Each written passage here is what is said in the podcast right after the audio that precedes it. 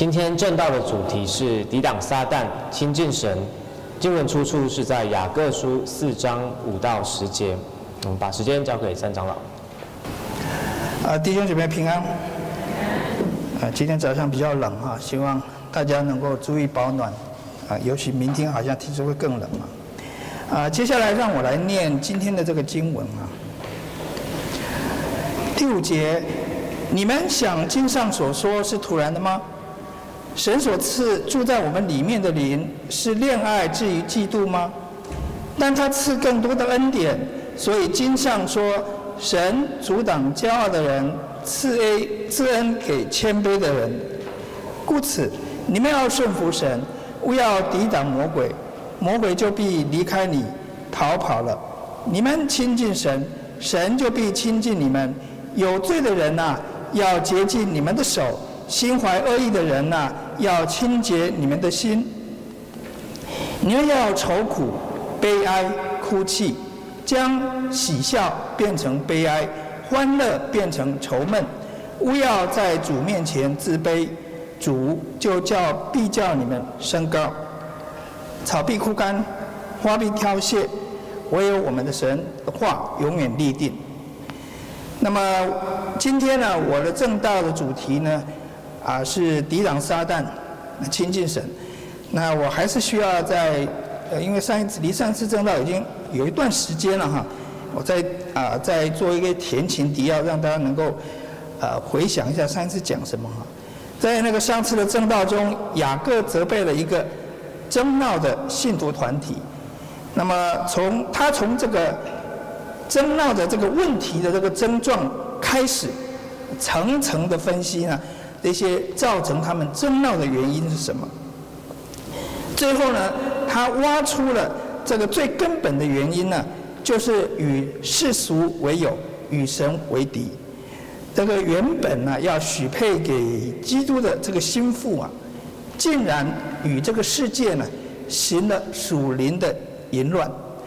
那为了医治这个信徒团体被盗的疾病呢，雅各就开始从第五节就开始提出了解方。那么首先呢，他要这些信徒看见神有强烈的情感，他爱我们，甚至爱到嫉妒的程度。在何西阿书里面，神虽然多次的呼唤以色列要回到他的怀抱中，但他们仍然投向了外邦的君王，导致神呢，帮他们将他们休了，任凭他们自食恶果。然而呢，神那个极的那嫉妒的爱呢，使他不能舍弃以色列，而转回向着他们。神转回向着他们，大大发动他的怜爱。神这一次要爱他们，不是只是把他娶回来而已，而且还要爱他们，并嘱咐他们。不可再归给其他人。神圣洁、强烈的情感呢，要求我们要以专一的爱去爱他。但是呢，我们这些爱心不足的罪人呢，如何能满足神的要求呢？以圣洁的爱去爱他呢？今天的经文呢，就要回答这个问题。但他赐更多的恩典。所以经上说，神阻挡骄傲的人，赐恩给谦卑的人。我们可以单靠自己的力量，尽心尽意尽力去爱他吗？这不但是不可能了，我们甚至可能用神不喜悦的方式去爱他，啊，这样子呢，反而羞辱了神。那么我们该怎么办呢？雅各提出了解答说。神赐更多的恩典，他给我们更多能够爱神的恩典。既然神就是爱，在他里面呢，就有源源不绝的爱。理论上啊，我们只要只要我们肯向神求恩典，我们就会有足够的恩典来去爱他。但是呢，雅各提醒我们。有一个东西会拦阻我们得到神的恩典，那个东西就是骄傲。列王记下五章记载了亚兰王有一个元帅，呃，乃曼，他是大能的勇士，战功彪炳，被亚兰王呢看为尊为大。只是呢，他有一个问题呀、啊，就是长了这个大麻风，这个不治之症。后来呢，他就听从以色列啊的一个小女子的话，啊，这个小女子本来是以色列人，被抓到这个外邦去啊。那我们可以知道，一个人生病，一个人还有很大需要，什么话都会听的啊。这个这么微小的一个小女子也会听的，所以这小女子跟他讲说：“你去见以色列的先知。”那么为了得到医治呢，他就来到以色列这个。乃曼呢，就到以色列去求见那个先知以利沙。乃曼到了以利沙的家，他呢就只站在门前在那边等。结果以利沙连见都没见，他只叫一个差遣一个使者对乃曼，他只说了一句话，叫他去约旦河里面沐浴七回，就必复原洁净。这乃曼这么重要的人物，结果呢，先知不来，只讲了一句话，他发怒了。他以为先知会来迎接他，然后站在那边为他按手祷告。那这样子，他的大麻风就治好了。没有想到，这个不是先知的做法。他也不了解为什么先知要叫他在约旦河去沐浴呢？因为可能他们外邦人觉得他自己的那个家乡的那个河啊，是更干净的、更好的，为什么要在这个一一条，呃，也不是臭水沟了啊？就是说，这个这么差、这么呃，这外邦人的这么呃，就是以色列人这么差的这个河来去沐浴呢？他虽然气愤哈，他还是一样听仆人的劝告，就在约旦河里面就沐浴了这个七回，结果呢，他的肉复原了。像小孩子的肉一样的洁净了。那么为什么要沐浴七回？一回、两回、六回不行吗？为什么要选在约旦河？其他的河不行吗？其实呢，我认为呢，这一些要求本身就是，不管你沐浴几次或者在哪一条河，这些本身是没有什么神奇的魔力的。重点是，以利沙要磨练这一位被人看为尊为大的这个大将军呢。以利沙要先将他降卑下来，这样子，他神才能够把他预备好来领受神的恩典。刚才我们念的经文说什么？神阻挡骄傲的人，赐恩给谦卑的人。那么。我们应该如何谦卑呢？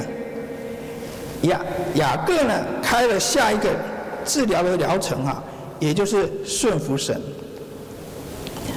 乃曼的例子告诉我们，以利沙似乎发出一个没有道理的命令，他要用这种方式来考验乃曼是否愿意顺服神。人的意志可能会跟神的意志呢，跟神的命令呢冲撞。那么第一次冲撞就发生在伊甸园里面。那时神吩咐亚当说哪些可以吃，哪些不能吃。亚当与夏娃那个时候，他们面对这个看起来似乎是没有道理的这个命令呢，这个要求呢，他们两个人选择了不顺服。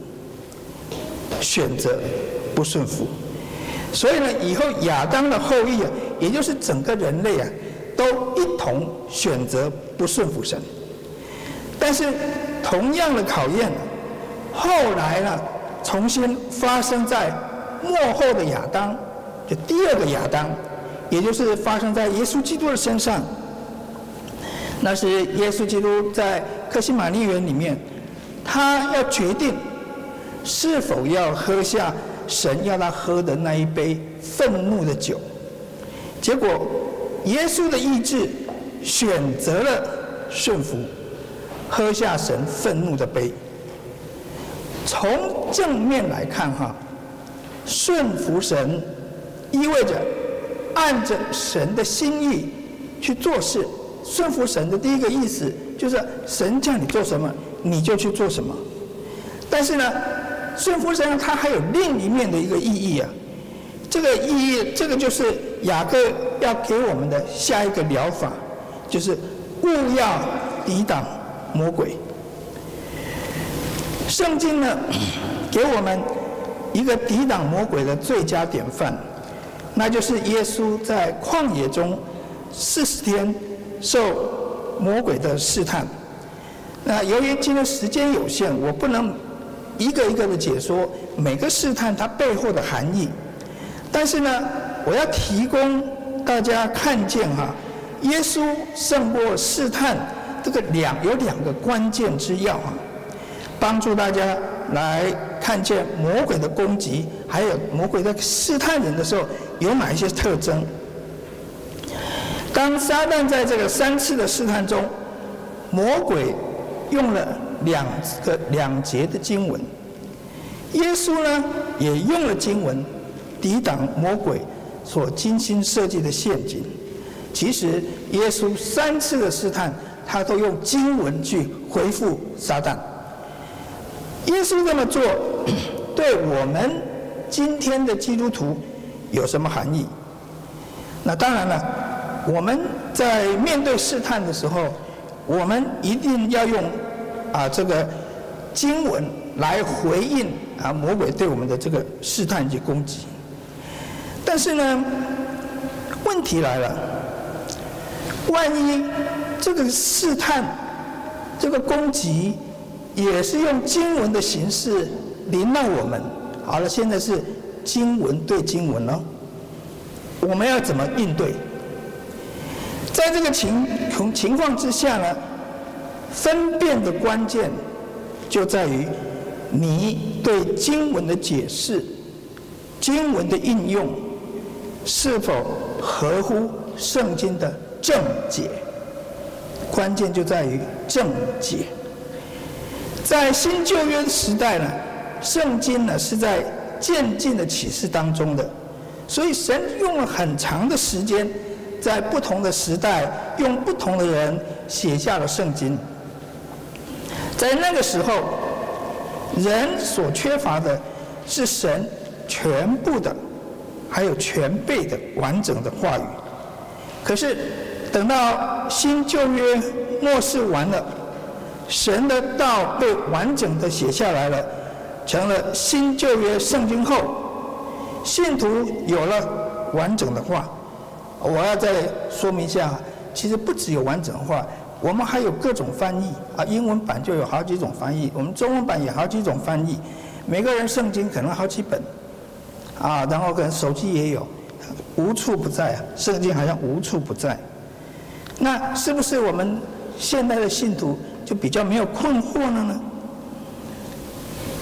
那么为什么信徒有了神完整的话，现在离经叛道的事还是不断的出现，甚至呢可能更严重？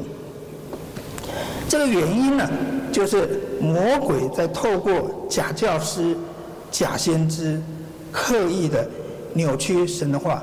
魔鬼会加神的话，或者是用神的话扭曲他的话，所以在信徒的心中呢，就掺入了许多似是而非的解释，还有教导，导致于呢，基督徒虽然有神完备的话语。就显得更混乱，更莫衷一是。更糟的是呢，就把这样错误的解释呢，应用在自己的日常生活中。各位想一想啊，魔鬼是很会很精心的设计他的那个诡计的。我们若很天真的以为说自己可以单凭还没有降服于神。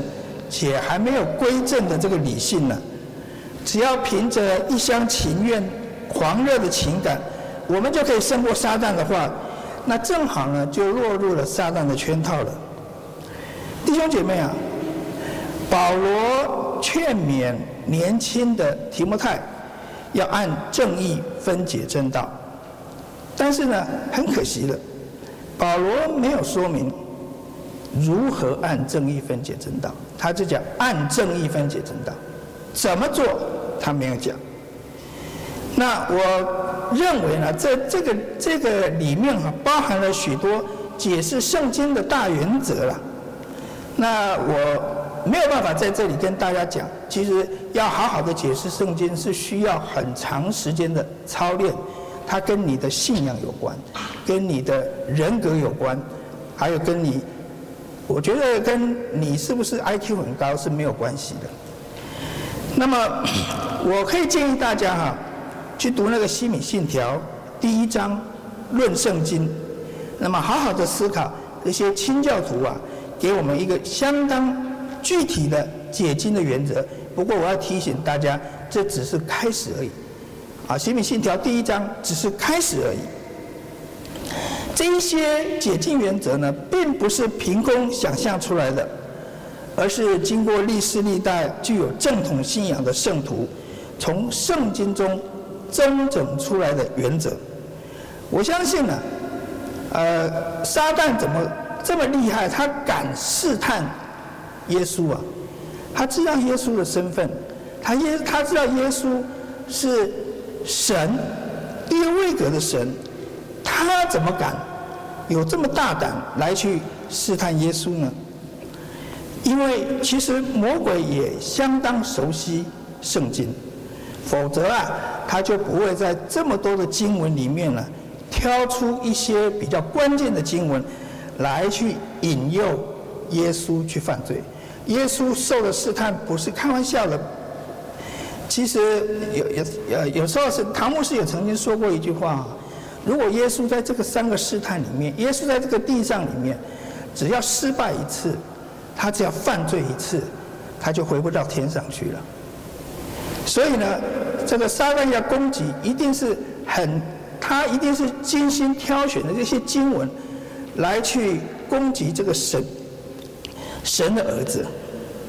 所以呢，当我们知道说，啊，我们的仇敌是这么的聪明，啊，这么的阴险，我们怎么能够用很轻忽的态度，而不去认真研读圣经？啊，这里面认真研读哈，而不是，呃，不仅止于说，呃，像类似灵修的，啊，你你你只只想到自己的啊，今天我生活上有什么需要，我心情不好，所以我需要一个经文的安慰。其实我们读经不应该只有这样子，我们要读通，是耶稣就是读通，才可以才可以抵挡那个撒旦断章取义的这个。这个经文，今天的世代非常的邪恶，那么到处都充斥着撒旦还有假先知的谎言。我们如果不正确的解明圣经的话，我们拿什么武器去抵挡撒旦呢？魔鬼的试探的第二个特征就是锲而不舍。我们常常听到一句骂人的话：“懒惰鬼。”其实哈，这个是对很不公平的，对魔鬼来讲很不公平的一句话，是这样把魔鬼污名化了。因为啊，魔鬼一点都不懒惰的，他们很殷勤，魔鬼很很勤劳的。再加上呢，魔鬼是个是灵，他们没有像人一样会感到疲倦的这个身体。所以他们在试探人的时候呢，是不达目的绝不终止的。路加福音在 记载耶稣被试探的时候，提到一个很特别的一点。那么和合本是这么记载的：魔鬼用完了各样的试探，就暂时离开耶稣。和合本是翻成暂时离开耶稣。可是呢，和合本的修订版呢，它的翻译呢就更到位了。它是怎么说的呢？就离开耶稣，再等时机。啊，在英文的圣经里面就是 until an opportune time，再等时机。比如说魔鬼没有停，没有结束，不会一次失败就结束的。撒旦前三次这些致命的试探虽然失败了，但他的殷勤的本性就现在就表现在这个地方了。他一定会回来的，而且他还会用不同的面貌，还有这个呃样态啊回来，他会变一个身，让你认不清这个是魔鬼。他总是很殷勤的在找出新的攻击点，还有我们的弱点。雅各说：“勿要抵挡，撒旦就必逃跑离开了。”这话一点是没有错，但是呢，雅各没有说要抵挡多久。弟兄姐妹啊，你们可以回想一下自己受试探的经验。魔鬼是不是仅仅攻击一次，然后就在听到你的祷告、听到你的斥责以后，就从此消失？不再回来了呢？我相信呢，这个不是多数人的经验呢。魔鬼发动同样的攻击的频率可能是非常高，几天一次，每天一次，甚至几分几秒就一次。哎，而且还相当特别的是哈，有些人呢，可能更努力的抵挡哈，魔鬼就似乎抓得更紧，就不肯放手。我不晓得这是不是你们的经验，好像你们越赶越不是赶鬼了，你越斥责魔鬼，魔鬼反而越不肯放手。这个是很真实的这个经验的。福音书呢也有类似的记载，啊，这个记载呢，尤其是啊，耶稣在赶鬼的时候，啊，有些呃人被鬼附了，啊，在赶鬼最后的阶段，鬼要离开的时候。呃，有一个很激烈的这个战况。那么 雅各刚刚讲说，要勿要抵挡，那魔鬼就离开你了。那雅各是不是说错了？好像实际的经验不是这样子啊。那其实雅各没有错的。雅各说勿要抵挡，这个勿要抵挡在原文是一个命令词 （imperative），是一个命令词。他要求我们绝对不可停止，无论战况怎么样子的激烈艰难，我们一定要坚持到底。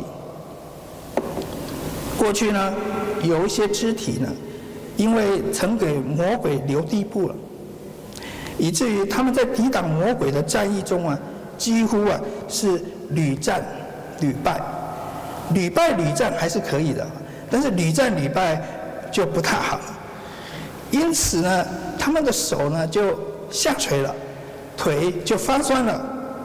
其实他们并不并不是不知道要抵挡魔鬼，但是因为这个时间啊，这个战争的时间呢，拖得太长了，自己感到疲倦了。因此呢，他们第一个反应就是说控告自己，为什么自己一直犯罪？他们不了解为什么老魔鬼老是来搅扰我，有时候他把魔鬼的搅扰当做是自己的犯罪，所以他们就会控告自己为什么一直在犯罪。那有一些人的反应就是什么？就责怪上帝，为什么不把不驱赶这些魔鬼的攻击？我能够很体谅这些肢体的挣扎，一方面呢。他们对撒旦试探的特征啊，不是太了解，以至于呢低估了这个征战的激烈性，还有它的长久性。所以呢，他们很容易在这个战况最激烈的时候就决定放弃了，那么就再一次的掉入撒旦的诱惑，那导致于前面所做的抵挡前功尽弃。因此呢，他们从来没有得胜，永远在软弱的状况底下。我们若回想耶稣赶鬼的情况，鬼出来的时间呢，往往是最激烈的时候。然而呢，这也是黎明前的黑暗，得自由之前的最后一战。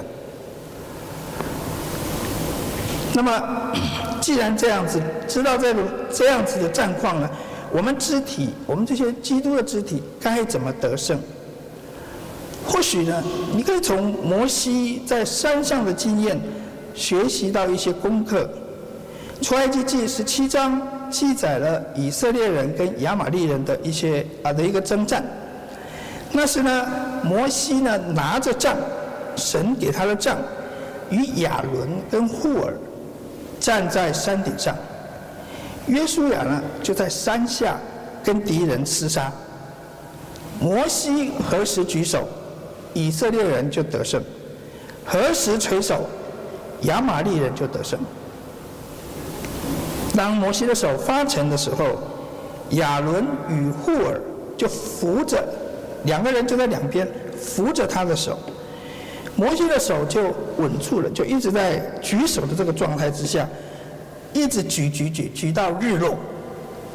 最后呢，约书亚就战胜了亚玛力人。这是一场很长时间的厮杀。约书亚在山下是否得胜，完全取决于摩西在山上是否。他的手是否举起来？摩西的手发酸，就会沉下来。为了要战胜仇敌呢，摩西势必要继续的举手。但是人总是会累的，所以即使像摩西这样一位属灵的巨人哈，他也需要如亚伦和户尔一的这些一般人。来从旁支持。当某一位肢体长时间与魔鬼征战，他一定会疲劳。此时，他可以学习摩西。首先呢，不要放弃，仍要坚持留在山顶这个祷告的位置。关键在于不要放弃，不要轻易的离开自己的岗位，因为。征战还没有结束，敌人呢仍旧猖狂。然后呢，他应该要找其他的肢体，透过祷告、读经，彼此安慰，从神支取安慰及力量，与他一起度过这场征战。在这场战役中呢，神。绝对是最关键的因素。除此之外，处在这种状况下的人，不要放弃，不要落单。我们肢体怎么落单？一个方式就是不来聚会。你没有团契，你没有跟圣徒没有交通，你就落单了。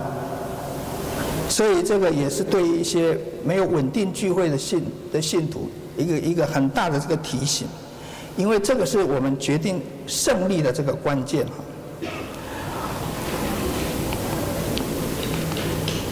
你们亲近神，神就必亲近你们。有罪的人呢，要洁净你们的心；心怀恶意的人呢，要清洁你们的心。前面提到我们要抵挡魔鬼。这是我们还有我们的属灵同伴可以做的，也应该要做的事。但是呢，如果我们觉得这样子就够了，我们可能还太天真了一点。我们是没有办法单独胜过撒旦的。他从起初呢，就用狡猾的言语欺骗了在没有罪还没有犯罪状态之下的亚当与夏娃。所以，然后呢，魔鬼就一直的在人类的历史中呢，迷惑地上的万族万民。魔鬼太狡猾了，比人还要灵巧，而且工于心计啊。那么我们该怎么办？雅各要提升我们作战的武器，那武器就是亲近神。亲近神的相反就是远离神。那么信徒呢，会因着贪恋啦、嫉妒啦、放纵啦、放纵于宴乐之中呢，结果就以世事为友，啊，与神为敌。所以我们应该做的事就是回到神的面前与他亲近。但同样的问题又发生了：我们有能力，我们有意愿来亲近神吗？加尔文在解释第八节的时候提醒我们说呢，按着经文的顺序来看哈，首先应该采取行动的一方，好像是我们说你们要亲近神，所以好像是你要先主动亲近神，看起来好像是这样子。当我们一亲近神，那神接着就会怎么样？他又回应，神就会回应，然后转过来亲近我们。可是呢，事实上不是这样子的。神在拯救的事情上，他永远是主动出击的，他是主动施恩的神。神如果没有先施恩给我们的话，说实话的，我们连要亲近神的这个念头啊都不要，我们都不想亲近神。更不用说去做了。当神吩咐我们去做一件事，是他亲自成就这件事情。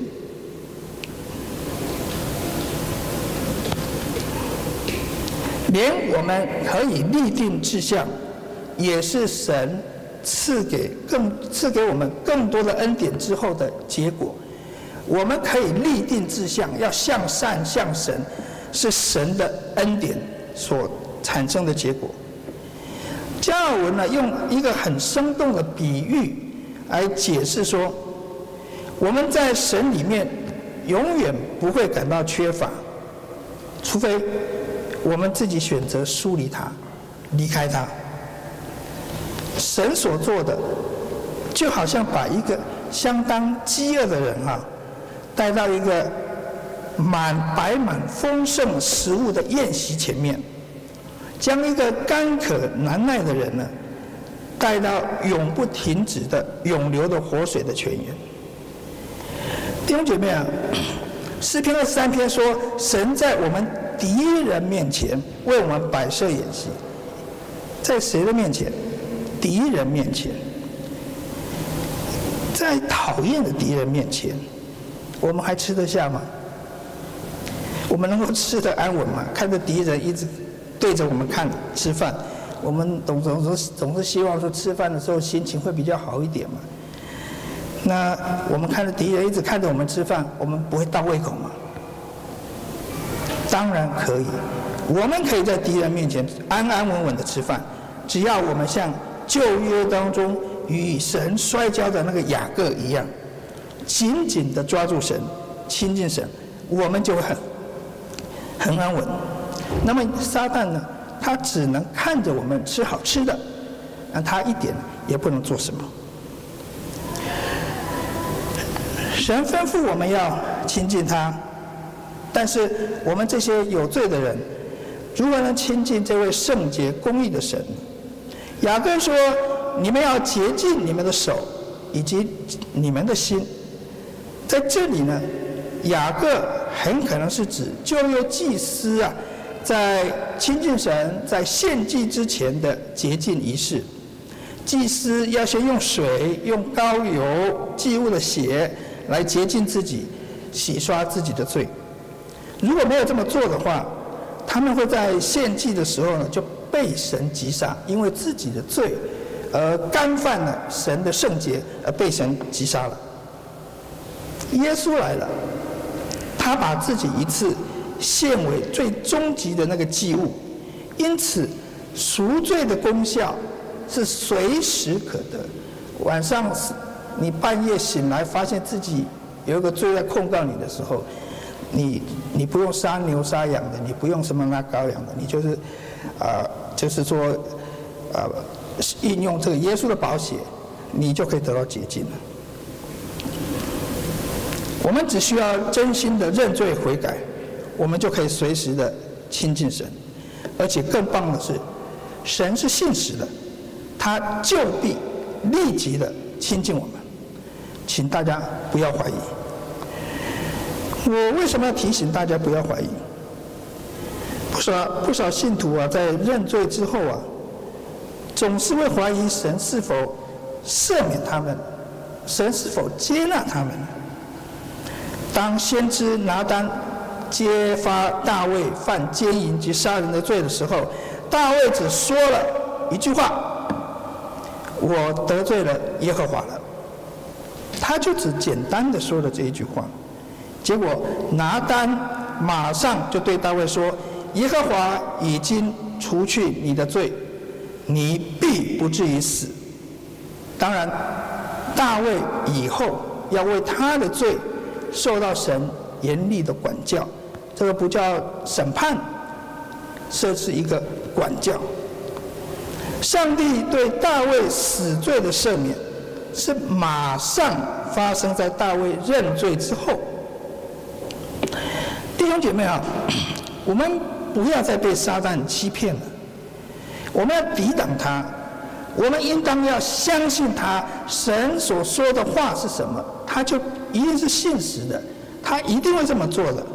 他渴望我们亲近他，所以当我们真心为自己的罪悔改的时候，神的赦免是立刻来到的，因为神是信实的，他不会说谎的。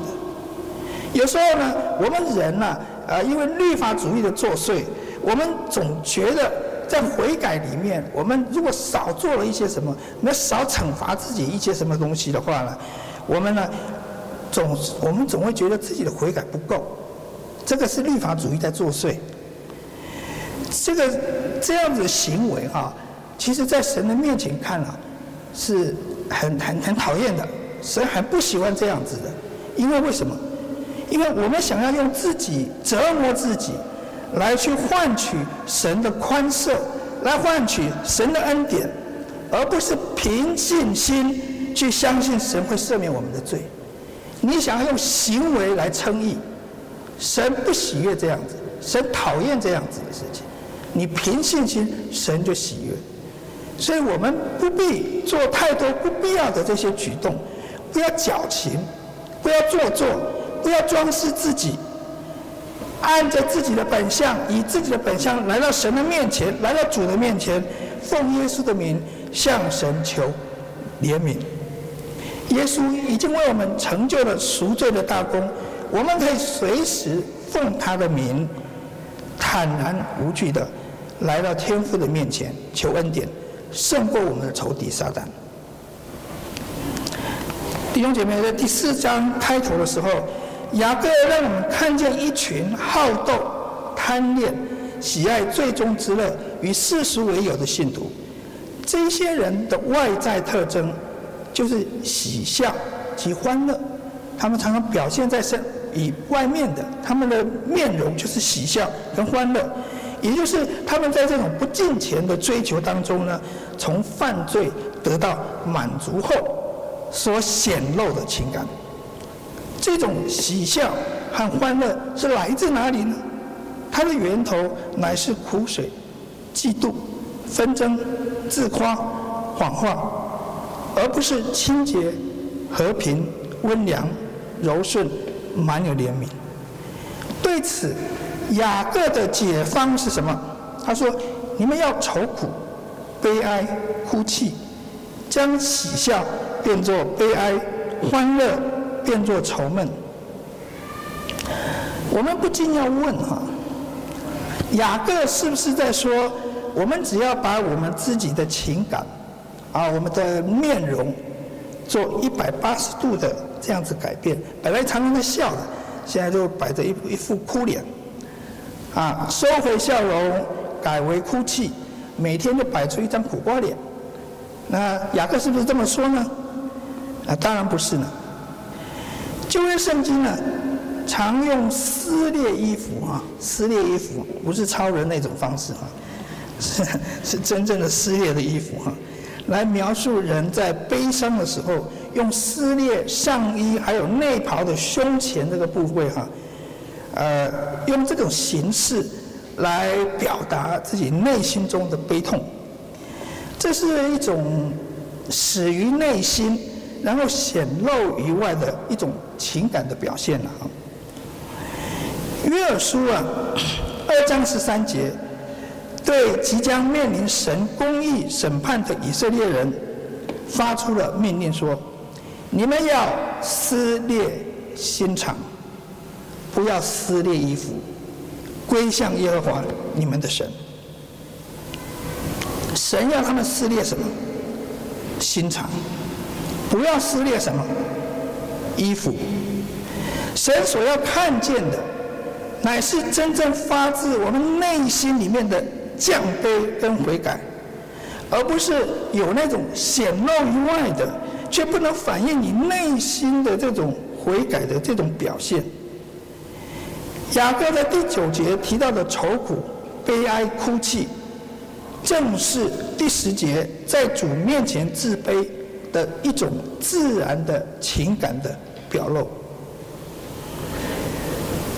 弟兄姐妹，我们这些有罪的人，如何能亲近这一位圣洁、满了怜悯的神呢？我们能做什么事？我们能做什么事？显现什么样的祭物来取悦神呢？来挽回他的愤怒呢？让我们再看看犯了杀人奸淫罪的大卫，他在懊悔中。所所说的话，在诗篇五十一篇里面所所所说的话，你本不喜爱祭物，若喜爱，我就献上。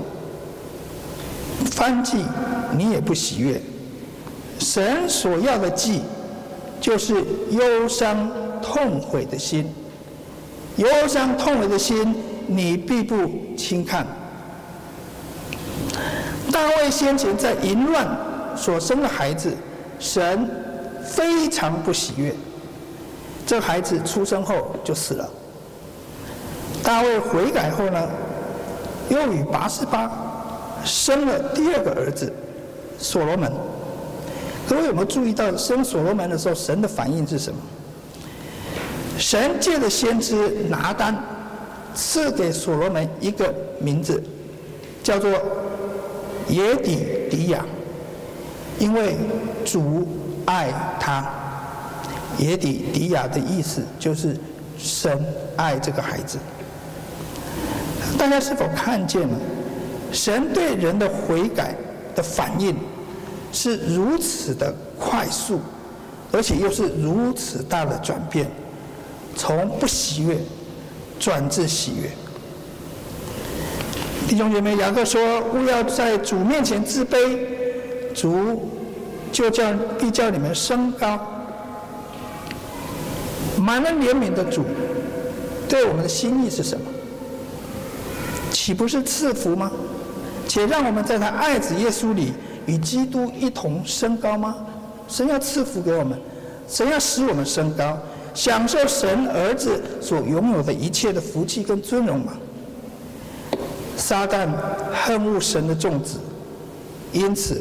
他不愿我们了解到这个真相，所以他必须引诱我们去犯罪，并且在我们犯罪之后，用谎言来离间我们跟神的关系。他要全力阻挡我们，不信不去相信神是蛮有怜悯的。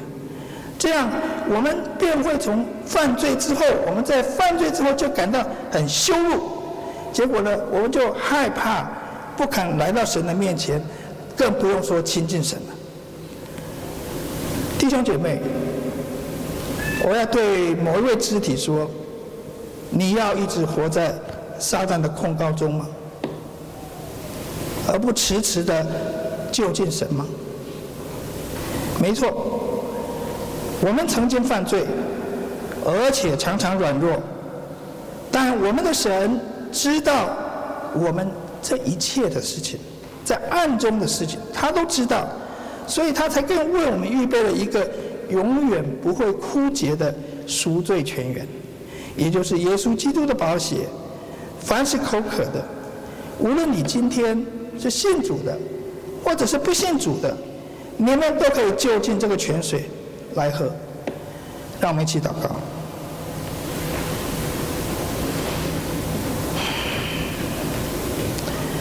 天父，我们感谢你，感谢在这个充满着谎言、扭曲的时代里面，主你的灵引导我们，你的灵引导我们，让我们读了解你的话语，让我们知道主的心意是什么。主啊，多少时候啊，我们看见肢体受到撒旦的苦待、虐待、欺骗，呃，一直无法从这里面走出来。主啊，我们实在是求你怜悯这些肢体，帮助他们，让他们能够在神的话语里面得到自由，真正的自由。愿主赐福你自己的话语。我们感谢祷告是奉主耶稣基督的圣名求的，阿门。